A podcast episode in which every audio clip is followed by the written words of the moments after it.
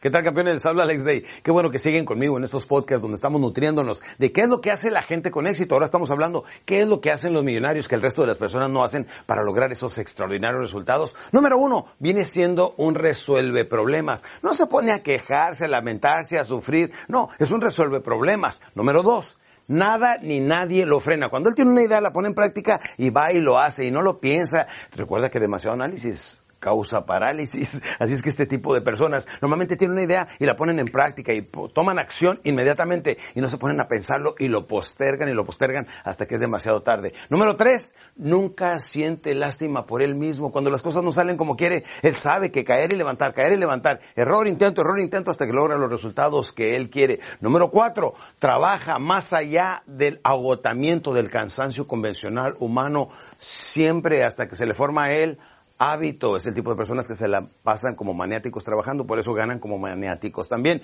Y número cinco, sabe perfectamente hacia dónde va. No es el tipo de persona que está improvisando. Sabe lo que quiere este año, sabe lo que quiere en cinco años, lo que quiere en diez años y tiene perfectamente bien trazado lo que quiere para él y para el futuro. Bien, esta es la primera parte. En el segundo podcast les voy a decir los otros, las otras cinco cualidades de los millonarios para que usted también pueda lograr esos enormes resultados, esos macro resultados que tanto andamos buscando todos.